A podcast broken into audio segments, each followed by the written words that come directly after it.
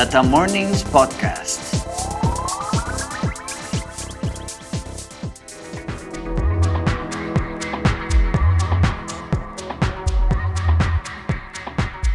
buenos días, días, porque es Data Mornings. Estamos en otro episodio. Esperemos que todos estén bien, que estén en sus carros o en sus casas o en sus breaks o en cualquier momento del día, incluso en el baño y nos estén escuchando. Hoy estoy con Jorge Sandoval. Y hoy pues vamos a platicar un poco de inteligencia artificial.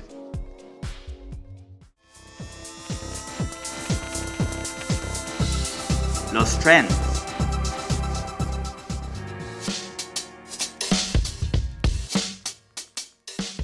introduciendo ese tema, digamos que el caso que más recuerdo es el de Gary Gasparov y cómo pues él siendo el campeón mundial de ajedrez pierde contra Deep Blue. Y eso se vuelve un hito histórico porque empieza a tener pues ahí sí que la computadora diferentes cosas que nosotros únicamente atribuíamos a las personas. En el caso del ajedrez, antes de que Deep Blue le ganara a Kasparov, eh, era impensable que una computadora pues pudiera realmente entender la complejidad del ajedrez, Y con, esa victoria lo que pues, se logró demostrar o, probar es que a nivel de evolución pues la tecnología va a pasos agigantados. Tal vez ahí, pensando un poco en la evolución, ¿qué, ¿cuál dirías que es el caso de evolución de esta Deep Blue? Yo creo que, que está muy marcado y lo venimos hablando hace un montón de tiempo. Eh, y es el tema de AlphaCode. Eh, creo que así como hace algún tiempo fue un hito histórico, como dice Jorge, el tema en el, en el que una máquina pudiese jugar un juego e incluso vencer a un campeón mundial, el ajedrez pues no, no deja de ser un juego que tiene un set de movimientos definidos, en algún caso predecibles, tiene ciertos comportamientos no tan retadores como lo puede ser este juego Go, ¿verdad?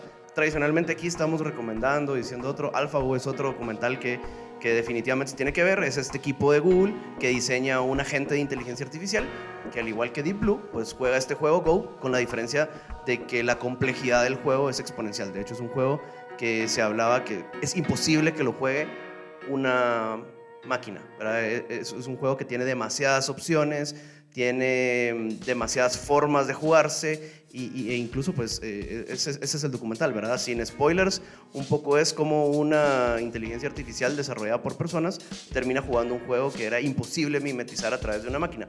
Y eso trae a, la mesa, creo yo, en cuanto a, a, discusión, y creo que sería interesante que lo discutiéramos, Jorge, el tema de mm, las diferencias que tiene el, desarrollar una inteligencia artificial que aprende de otra inteligencia artificial y desarrollar una inteligencia artificial que aprende de otra persona, ¿verdad? Es muy diferente, o sea, ya estamos llegando a escenarios en donde no es lo mismo entrenar las máquinas con máquinas, ¿verdad? En algún punto estos desarrollos tienen que entrenarse con personas para que puedan comportarse como personas. No sé qué pensás. Obviamente lo que se toma de ejemplo es eh, pues, la interacción de diferentes jugadores y los videos de diferentes jugadores en cuanto a movimientos, en cuanto a estrategia, pero siento que AlphaGo va un paso más, ¿verdad? Y empieza a tener esa parte creativa y empieza a hacer movimientos en donde ninguno, digamos, de los movimientos anteriores estaban documentados, ¿verdad? Empieza a pensar, entre comillas, de manera, pues, creativa y, desconcierta, eh, pues, al, oponente humano. Y también yo siento que, que esa justamente es como la clave eh, de toda esta parte, ¿verdad? Cómo eh, pues las personas y, la inteligencia artificial pueden trabajar en conjunto y realmente pues se vuelven estos centauros tecnológicos, mitad persona, mitad máquina, que pueden pues ser el futuro de lo que conocemos hoy como, como raza humana, ¿verdad? Y es que al final siento, Jorge, que cuando entramos a ese terreno de la inteligencia artificial no es algo que sea necesariamente nuevo, es un término que sí ha cobrado relevancia y ha cobrado interés y se ha vuelto incluso trendy, pero no es un término nuevo. O sea, realmente los algoritmos de inteligencia artificial tienen tiempo de existir. Lo que pasa es que con la evolución tecnológica han, encontrado un sweet spot y han podido aplicarse mejor que como tradicionalmente se hacía en escenarios educativos, en spin-offs universitarias, ¿verdad? Hoy ya se puede enfocar una inteligencia artificial de cara a un cliente, ¿verdad? ¿Por qué? Porque ya se puede. Y, y no es lejos, o sea, todo el tema que de las redes sociales, lo que hace TikTok, por ejemplo, para posicionar contenido exitoso, cómo podemos obtener muchísima información a partir de imágenes. Ahí nosotros podemos tomar imágenes a siniestros y con eso hacer un assessment del daño. O sea, hay muchas cosas que la inteligencia artificial hoy nos habilita y al final es cómo nosotros hoy nos, eh, cómo, cómo las máquinas pueden facilitarnos la vida y eso es en el programa evidentemente nos ha tocado hablar de este tipo de tópicos que generan polémica y creo que esa es una polémica interesante. O sea, ¿cómo, ¿qué va a pasar con nuestros puestos de trabajo eh, cuando ya tenemos máquinas que incluso pueden desarrollar código? ¿verdad? Ya están estas máquinas que pueden crear código y hacer programas y, qué pasa con los software developers. Digamos, también nos lleva a pensar en otro tipo de tecnologías como computadoras cuánticas, ¿verdad? Que al final, pues este es un, un tema interesantísimo porque en la teoría, ¿verdad? Una computadora cuántica podría descifrar toda, toda la, que las, las, llaves de encriptación pues trabajadas con computadoras tradicionales y justamente esos son esos retos que siento que no hay, no hay respuestas correctas, ¿verdad? Al final es un tema que evoluciona constantemente y que empresas como, digamos, Nvidia, con análisis de GPUs y ese tipo de, de, temas pues van, van poniendo sobre la mesa, ¿verdad? Y algo que ha cobrado un montón de, de, fuerza, siento yo, y que creo que lo hemos visto incluso en nuestros mercados emergentes, es el tema de los chatbots, ¿verdad? Como con, con temas de pandemia, con temas de incremento en negocios, en la parte de e-commerce o en negocios digitales, ese servicio al cliente ha sido automáticamente suplantado por una máquina, ¿verdad? Eh, evidentemente hay chatbots más elaborados, más sofisticados, hay otros más sencillos, pero prácticamente ya la mayoría de servicios que nosotros consumimos, telefonía, restaurantes, etcétera, tienen un chatbot atrás que está construido con inteligencia artificial y que permite tener un contacto como que si nosotros estuviéramos hablando con una persona. Este, hoy vamos a hablar un poco de esos tópicos, eh, vamos a entrar dentro de la medida de lo que nos permite el tiempo a discutir algunos temas de inteligencia artificial.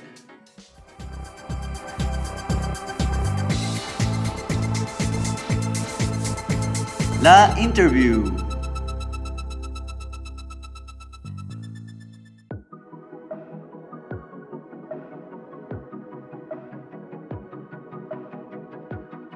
Hoy tenemos a Francisco Aguirre, que es un buen amigo nuestro, eh, lleva 14 años en Dell Technologies y actualmente está como Advanced Data Analytics Senior Principal. Es fanático de los 49ers, de Harley Davidson, de Lego, de Star Wars y es un geek apasionado por los datos. Así que bienvenido con nosotros, Francisco. Muchísimas gracias, eh, Sergio, Jorge, Ana, gracias por la invitación. Francisco, si querés contarnos un poco de tu background, contanos un poquito qué es lo que has estado haciendo en el mundo de la tecnología en los últimos años. Claro que sí, con mucho gusto. Mira, eh, iniciamos este, este camino hace ya pues, poco más de 26 años. Iniciamos en Microsoft en su momento. Seguramente recordarán cuando en aquel entonces Bill Gates iniciaba con un sistema operativo que se llamaba Windows 95. Así que en ese momento recuerdo que todavía estaba eh, formaba parte de, de, la universidad, así que nos tocó trabajar al mismo tiempo que iniciamos la universidad. Y el primer trabajo fue precisamente apoyando dentro de Microsoft a todo lo que eran pues, proyectos asociados a los early adopters de Windows 95. Podemos citar ahí, por ejemplo, en el caso de un banco muy grande, muy importante mexicano, hicimos en ese momento una, un release de 35 mil máquinas con Windows 95, fue todo un proyecto. Ahí estuvimos eh, poco menos, poco, pues, cercano a los tres años y medio. De ahí migramos a Teradata, seguramente le, suena el nombre, al día de hoy se mantiene la, empresa como tal. En su momento era una división de, una empresa que tiene todos los años en la industria, más que de IT, en la industria de lo que eran los cajeros o lo que son los cajeros automáticos y en ese momento lectoclasificadoras, que es NCR. Entonces, eh, trabajamos 10 años como parte de, un ambiente eh, dedicado enteramente al tema de, Business Intelligence. En ese momento, CRM, pasamos también por ahí y finiquitamos con lo que eran eh, casos propios de, la industria para finanzas y para, y para insurance o aseguradoras. De ahí nos brincamos un, año como apoyo a la que había sido una, una compañera y mi jefa en NSR, Trabajé un año en Excel eh, como gerente de la parte de clientes elite. Me acuerdo muy bien, fue una experiencia muy padre, muy bonita, lejos de la parte de IT, pero siempre, siempre cerca de, de, pues, de, alguna forma de tecnología o de una empresa de tecnología, que en ese caso era Nextel. Y de ahí pues eh, saltamos afortunadamente eh, a Dell. Eh, en Dell, como bien mencionas, tenemos un poquito, poquito más de, de, los 14 años. Y bueno, si bien iniciamos como SIS o como consultores, de ahí nos movimos a, a ser parte de un área de marketing que tenía que ver muchísimo con la parte de brand management, en este caso como eh, Brand Manager para, para todo lo que era Latinoamérica, excepto Brasil. Y a la fecha, el día de hoy, pues trabajando en soluciones específicas que, conocemos como de analítica avanzada dentro de Dell. Muchas gracias, Paco. Si querés, empezamos con la, con la primera pregunta. Y justamente, digamos, siguiendo esa línea de experiencia que, que nos estabas comentando, te quisiera consultar qué diferencias ves hoy con la inteligencia artificial versus lo que se escuchaba hace 10, 15 años, ¿verdad? Más que todo en temas de tecnología, ¿verdad? En temas de capacidades y tal vez eh, nos cuentas un poquito por, por, ese lado. Claro que sí, no, y es, y es algo yo creo que apasionante para todos los que estamos en, en la parte de IT. Yo creo que la principal diferencia es el, el poderlo llevar a cabo el día de hoy. Eh, si hablamos de inteligencia artificial, no sé las, las, personas que tengamos la suerte que nos estén escuchando, pues recordar en su momento, si hablamos de 20 años atrás, digamos, iniciando el, el milenio, realmente eh, sin que haya sido mucho tiempo, pues en ese entonces no teníamos un acercamiento como tal a inteligencia artificial. El concepto data de, muchísimo tiempo atrás, hablamos de, los años 50, 60, donde pues se asociaba mucho el tema de robótica a esta inteligencia que simulaba el, representar a un humano, ¿no? el, tratar de, interactuar con una máquina como lo hacemos con un humano. Y pues de ahí, de los años 60 a la fecha, pues hemos visto evoluciones desde los juegos de ajedrez, que fueron donde se, se aplicaron los primeros algoritmos, ¿no? Por ahí seguramente eh, sus, sus, eh, sus, escuchas eh, seguramente conocen, ubican a Cásparo, en su momento pues recordamos esos campeonatos que tenía precisamente una máquina, un, una IBM Deep Blue en su momento con, contra Cásparo, que era pues el indudable campeón y pues después de una, una derrota que tuvo, pues este, ahora sí que el levantamiento de las máquinas, pues este, lo vencieron.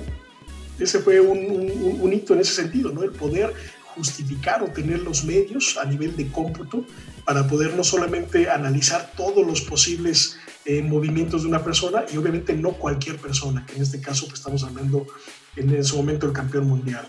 Conforme fuimos avanzando, pues obviamente vimos lo que pasó cuando se empezó a adoptar, cuando ya era mucho más mainstream el tema de, de Internet, ¿no? Cuando ya no veíamos Internet como un gopher o como un FTP o como un, una sala de chat con una terminal eh, literalmente eh, pues en blanco y negro, en amarillo y negro, verde y negro como lo teníamos en su momento, sino que ya realmente era una adopción por parte del, del usuario, pues digamos, abierto, el que yo pudiera tener incluso algo que llamábamos una dirección de correo.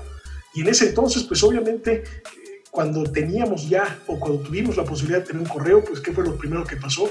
Que se inundó el, el, el correo electrónico, nuestros, nuestros inboxes, con una cantidad ridícula de eh, lo que llamamos el día de hoy spam.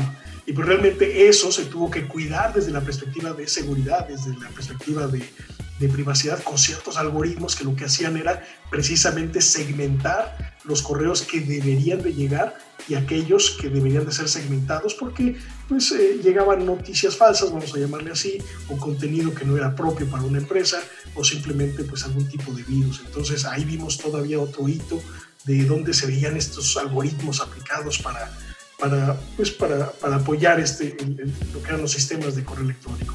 A la fecha, que es donde estamos el día de hoy, donde ya hoy podemos platicar de tener la capacidad de poder hacer, eh, entrenar algoritmos que utilizan algo que voy a llamar que es el, el tesoro más preciado, o debería de ser el tesoro más preciado de cualquier empresa, pues que son los datos. ¿Cómo utilizo los datos de tal manera el día de hoy?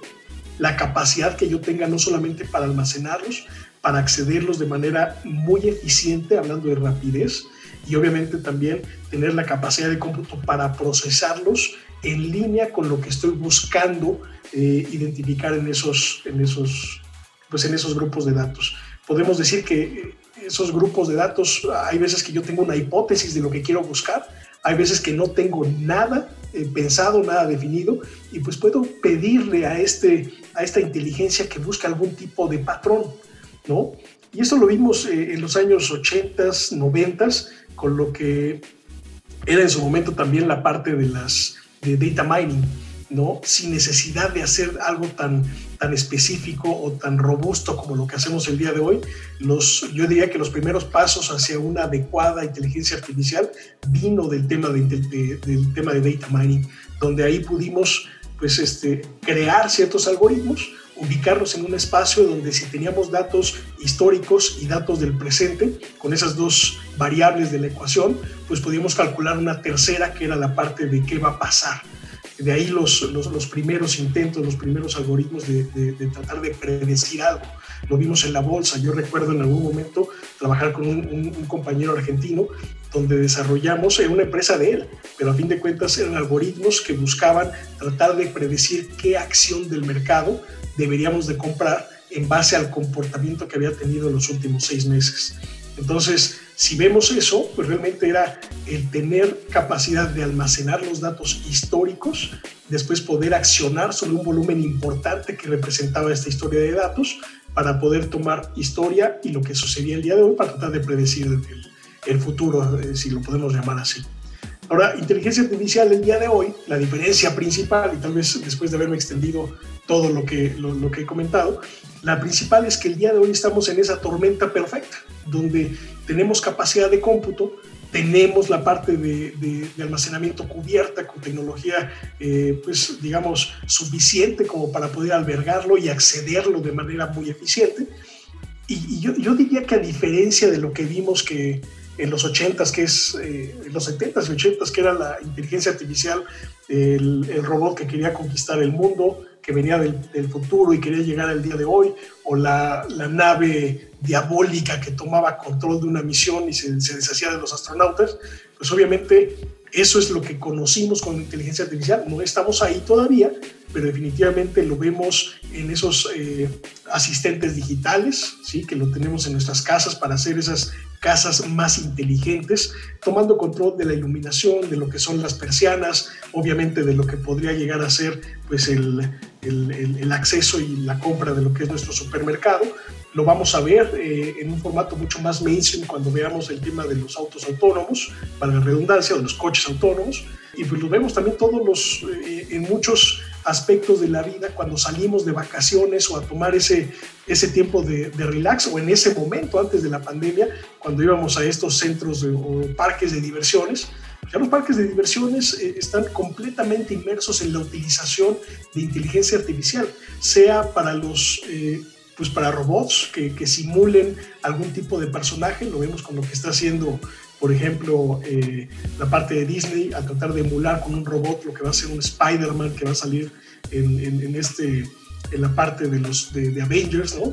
Y, lo vemos también en las nuevas atracciones como es el Rise of the Resistance de Star Wars en, en Galaxy Edge, en la parte de Hollywood Studios, donde todo lo que es el control de, las, de los carritos estos donde uno se sube, pues es completamente automatizado y obviamente controlado por esta inteligencia que ayuda a hacer eh, pues el flujo de, este, de, este, de esta atracción mucho más eficiente. Perfecto, Francisco. Y justo a mí me hace mucho sentido lo que mencionas, porque incluso yo recuerdo que mirábamos hace mucho tiempo ya, no sé si tú lo habrás visto, esta serie de los supersónicos, en donde mirabas los carros autónomos, en donde mirabas el teletrabajo, y eso todo va de la mano con la evolución al final, porque así como mencionaste el tema de, de Kasparov, también está ahora eh, la evolución de la inteligencia artificial con todo lo de AlphaGo y, y cómo las máquinas pueden también mimetizar comportamientos que sí son exageradamente humanos, ¿verdad? Ya no es algo que se podría o que no se podría, sino son cosas que únicamente podría hacer un humano, que así lo concebíamos. Digamos, desde tu experiencia, ¿cuáles consideras que son los casos de uso sobre inteligencia artificial que quizás han cobrado mayor relevancia en nuestras latitudes como Latinoamérica? Sí, fíjate que ahí, eh, ahí es cuando empezamos a ver algún tipo de, de quiebre entre lo que tenemos acceso desde el punto de vista de documentación versus lo que estamos viendo en el, en el, día a día o en la realidad. Y no porque no lo estemos haciendo, es porque yo creo, lo que me ha tocado ver es que la adopción es un poco más lenta, ¿no? Entonces, Primeramente, y esto lo hemos visto inclusive en trabajo con ustedes, donde cuando llegamos ya a ese punto donde vamos a, a, implementar el tema de inteligencia artificial, lo primero que tenemos que ver es que todo se reduce a un tema de madurez de los negocios para la adopción de la misma. Entonces, no podemos esperar que la mayoría o, los, todos los casos salgan de tener cero, cero implementación de la parte inteligencia a llegar en una primera fase a tener completamente todo eh, cubierto por la parte inteligencia artificial. Sería muy complejo. Tenemos que pasar por un proceso de adopción de lo que sería esta integración de los datos, eh, la misma seguridad, la el mismo governance de los datos, la parte de explotación de los datos, hasta llegar a un punto donde ese tipo muy particular de explotación de los datos le vamos a llamar inteligencia artificial. Entonces, vamos a llamarle que son casos excepcionales el hecho de que dentro de nuestra región en Latinoamérica son casos excepcionales los que el día de hoy ya se encuentran en ese grado de madurez. Por ejemplo, eh, cuando hablamos de estos casos de madurez, eh, sabemos que Brasil ocupa el primer lugar ¿no? en cuanto a la implementación de este tipo de soluciones. Cuando hablamos de primer lugar, quiero ser puntual en esto, es inversión realizada los recursos involucrados, llámese no solamente inversión de la plataforma, sino también la gente que está trabajando sobre esto, y vamos a tocar el tema, y la diversidad de las aplicaciones. Esto es para qué los voy a utilizar o para qué estoy utilizando como tal inteligencia artificial. En un segundo plano, y aquí es donde encuentra, encontramos lo curioso, se encuentra Argentina, ¿sí? Eh, pese a que desde el punto de vista de economía, México, por ejemplo, es el segundo lugar y nosotros en México tenemos, estamos lejos de, llegar a ese segundo lugar. Entonces, si me preguntas a mí, los casos que más, sin hablar puntualmente de casos particulares de industria, porque esto me lleva a otro tema, inteligencia artificial debe de estar, el uso de inteligencia artificial en un negocio debe de estar enfocado a cubrir precisamente un caso de negocio que se apalanque con esta forma muy particular de data analytics que llamamos inteligencia artificial. Y bajo eso, yo diría que los casos que más se han logrado apalancar en la región tienen que ver con machine learning, con computer vision, por ejemplo, reconocimiento de patrones. ¿sí? Yo diría que eso desde el punto de vista general, cualquier proyecto en cualquier industria va a caer en eso. Machine learning, computer vision o la parte de reconocimiento de patrones. ¿sí? Aun cuando, eso es importante, en los últimos años sí es importante mencionar, eh, llevamos fácil entre 8 o 9 años hablando puntualmente del tema de Big Data. Y Big Data lo podemos asociar a lo que decíamos, primeramente el poder en ese proceso de madurez, el poder consolidar los datos. ¿sí? Entonces, cuando llegamos al, al punto después de esos 8 o 9 años, el día de hoy es más fácil identificar los casos de uso que podemos en cualquier industria asociar a esa inteligencia artificial, ¿sí? dado que es mucho más fácil identificar dónde lo podemos aplicar. Eso no quiere decir que no requiera cierto tipo de especialización o razonamiento. De última, y eso es lo más importante, hablábamos de que estábamos en esa tormenta perfecta, tenemos la capacidad de cómputo, la capacidad de almacenamiento y tenemos todo para poderlo hacer. Sin embargo, ese modelo, ese algoritmo que vamos a estar entrenando con los datos, va a venir precisamente del ingenio de alguna persona o de un grupo de personas que conozcan, que trabajen y que sean expertos literalmente en el negocio en donde se va a aplicar. Sí, gracias ahí, Francisco. Y digamos que en el tema de casos de uso, yo concuerdo contigo. Al final vemos industrias tal vez un poco más maduras en la utilización de los datos, pero que ya están dando pasos para poder lograr utilizar la, la inteligencia artificial. Y también pues vemos casos de uso que ya empiezan a sonar como chatbots o digamos que face recognition para temas de seguridad bancaria ese tipo de cosas creo que ya van permeando en la región, pero como tú bien lo decías, ¿verdad? Al final, en todo esto, digamos que tenemos que tener bien claro cuál es ese mix perfecto de personas, procesos y tecnología. Y tal vez nos cuentas un poco desde tu perspectiva cómo ves esa parte, ¿verdad? ¿Qué deberíamos desarrollar primero? Em, ¿Van de la mano, verdad? Tal vez tu, tu, tu experiencia en ese caso. Sí, sí, fíjate que tienes toda la razón. Yo diría que ahí el, punto principal a tomar en cuenta, cómo recomendaría empezar, o, cómo me gustaría a mí, para no, no, no ponerme ninguna estrellita, yo cómo me gustaría a mí que me asesoraran para poder empezar. Ahora que conozco esto, pero si no lo tuviera, eh, si no conociera eh, eh, o no tuviera la experiencia que tenemos para poder este, atender estos, estos proyectos, ¿cómo me gustaría a mí que me asesoraran? Yo te diría, primero, conocer exactamente qué quiero resolver. ¿Sí? Quedar absolutamente claro qué es lo que quiero resolver. Si hay alguna iniciativa de negocio, conocer primero, acercarnos, estar cerca de, de, de, nuestros, de nuestros clientes, donde podamos ver precisamente pues qué es lo que se quiere resolver. Si hablabas muy bien de una telco, de una, de, una banca, donde vemos que estas empresas, por el tamaño que tienen, por la capacidad de inversión que tienen, pues obviamente son los que mayor evolución, mayor madurez han tenido, porque han venido precisamente adoptando lo que se requería en su momento para llegar al punto preciso en el que estamos el día de hoy, para que se aproveche lo que ya se ha trabajado y utilizar inteligencia artificial.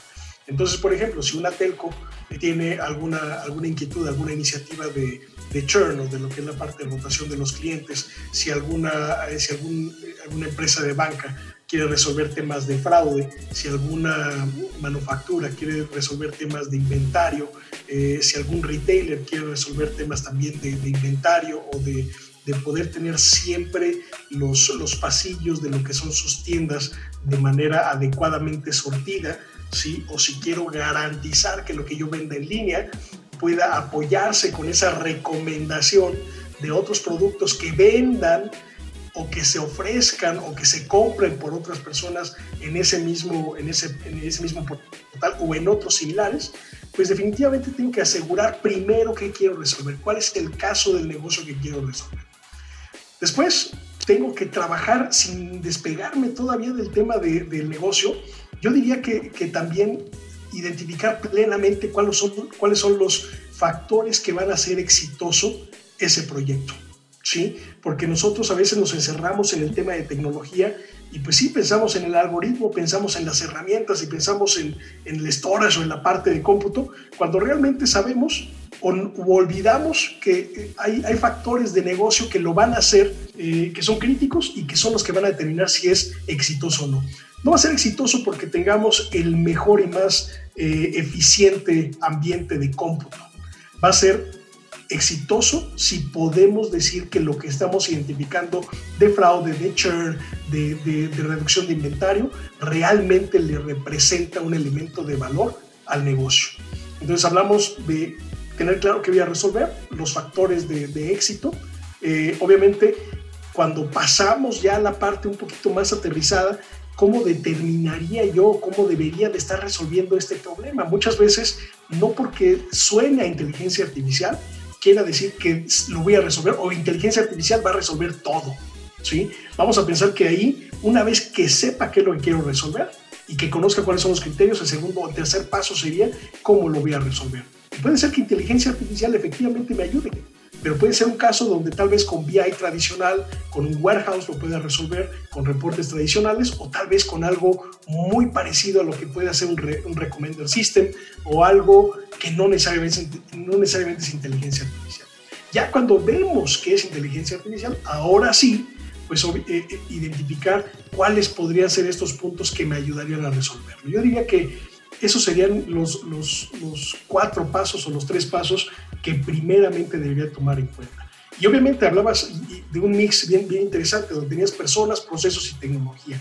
Si hablamos de las personas, ahí me gustaría saber quiénes van a participar.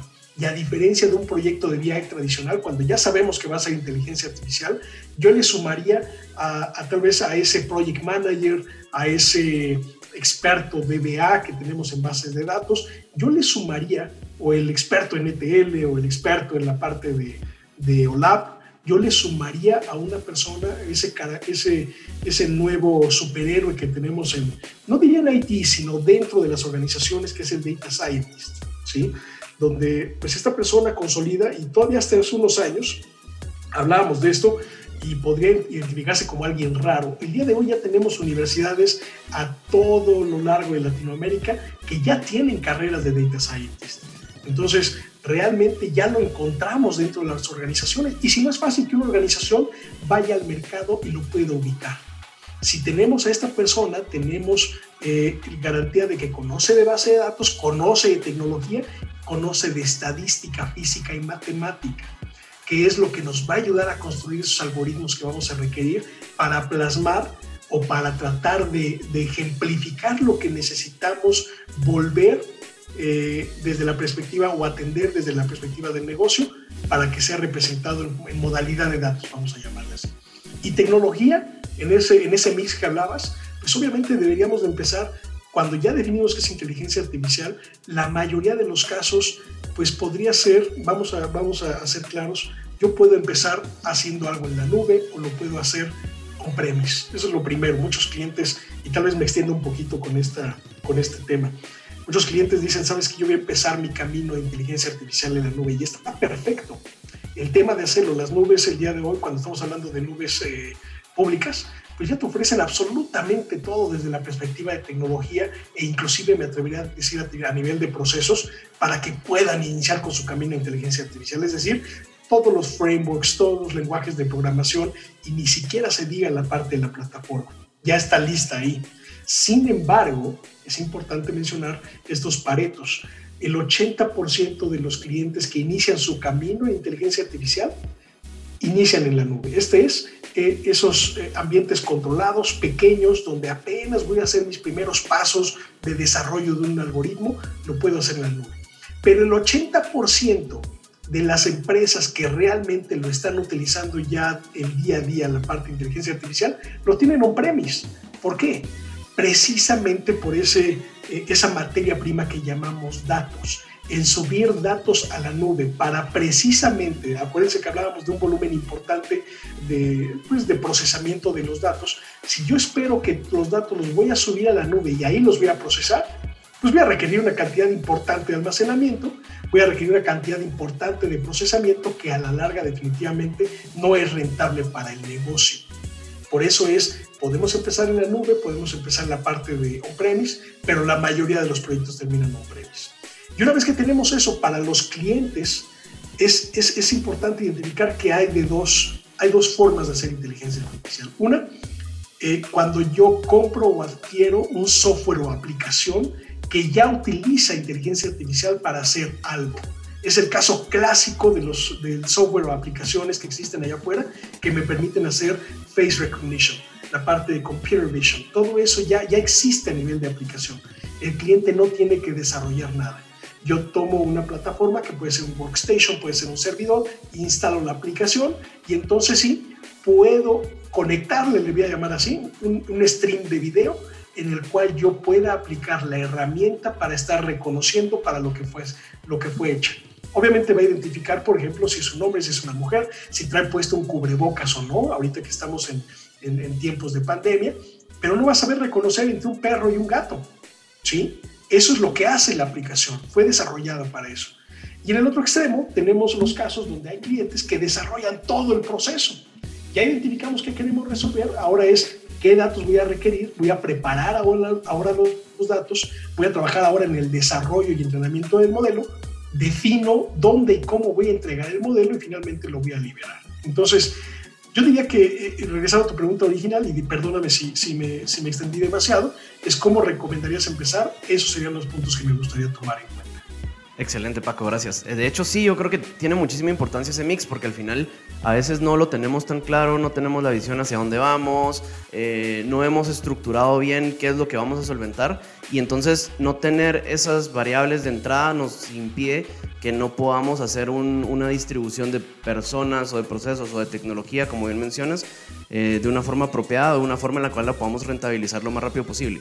Este, tengo una última pregunta, eh, pero quiero que tal vez la, abordemos muy puntual, y es cuáles considerarías que son los tres errores, así tipo bullets, más comunes que has visto en las implementaciones de inteligencia artificial.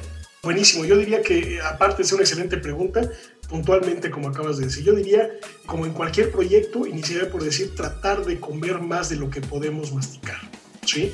Entonces, ese sería el primer punto, darle un alcance propio al proyecto Sabemos que podemos hacer muchas cosas con inteligencia artificial. Sabemos que nos gustaría hacer tal vez un recommender system y de ese recommender system también trabajar para poder eh, hacer algún tipo de reconocimiento de patrones, hacer muchas cosas. Pero es bien importante saber cuál va a ser fase 1, fase 2, fase 3. Esto nos va a llevar también a poder eh, invertir en lo que vamos a poder hacer de primera instancia, sabiendo que podemos llegar a mucho más. ¿sí? Entonces me lleva al segundo punto que sería el poder involucrar la infraestructura que voy a necesitar. Y normalmente la infraestructura va de la mano con la parte del cómputo, con la parte del almacenamiento y, tal vez pues, eh, lo que voy a requerir también desde la perspectiva de, de, aplicativos, que serían pues obviamente, por un lado, si va a ser un software ya predefinido o si va a ser algo que yo voy a trabajar. Es sería imposible en un tercer, en un tercer caso, sería imposible empezar el proyecto si no tenemos claro lo primero que dijimos hace rato, que es lo que queremos resolver. Y una vez si lo tenemos claramente definido, cuáles van a ser los datos que voy a utilizar. ¿sí?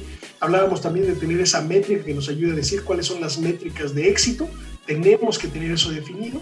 Me gustaría también mencionar que la gente que deba de estar involucrada es obviamente el, el data scientist, obviamente el, que tengamos el conocimiento de los datos con los DBAs, con los ETLs eh, especializados y obviamente la gente de negocio.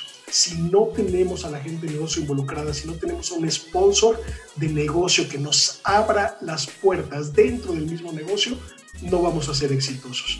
Y, yo creo que con esos puntos estaríamos cubriendo los errores principales. El no tener los datos, no tener claro qué es lo que voy a resolver, primeramente, no tener, no tener claro qué voy a resolver, no tener claro cuáles son los datos que voy a, eh, utilizar para resolver ese tema, eh, la infraestructura, tener claro más o menos por dónde voy a empezar y de última, obviamente, el, las métricas y la gente que va a trabajar.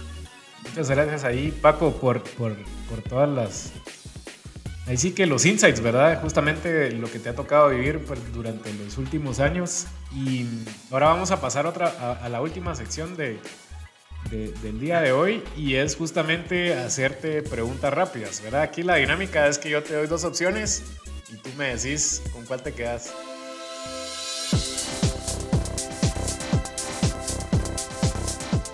El MIT.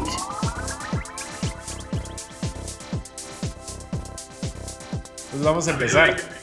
Así, al rayo. Deep Learning o Machine Learning? Machine Learning. TensorFlow o PyTorch? No, TensorFlow. Data Lake o Data Warehouse? Data Lake. Marvel o DC? Marvel. Chewbacca o Jar Jar Binks? Uy, no, Chewbacca, 100%. Bueno, Francisco, ha sido un gusto tenerte aquí con nosotros y eh, que nos ilumines con tus conocimientos.